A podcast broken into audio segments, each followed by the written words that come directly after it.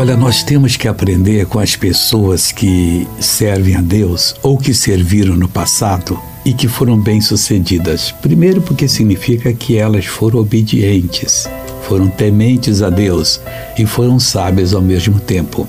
O rei Davi, no Salmo 40, versículo 13, ele fala assim: Digna-te, Senhor, livrar-me.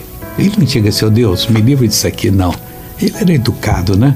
E continua: Senhor, apressa-te em meu auxílio. Ele estava numa situação difícil, esperando. E não é que Deus deu a ele a bênção? Pode ter certeza que Deus dará a você também.